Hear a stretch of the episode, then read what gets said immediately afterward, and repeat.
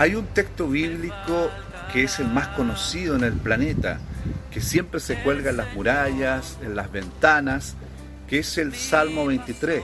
Jehová es mi pastor, nada me faltará. Eh, este texto y muchos otros en la Biblia nos habla de que nosotros somos ovejas del prado de Dios, somos ovejas de Jesús. Primera de Pedro también dice, él, Jesús es nuestro pastor y obispo de nuestras almas. No somos ovejas de Pedro, de María, de Juan, del apóstol o el pastor o el obispo José, somos ovejas de Jesús.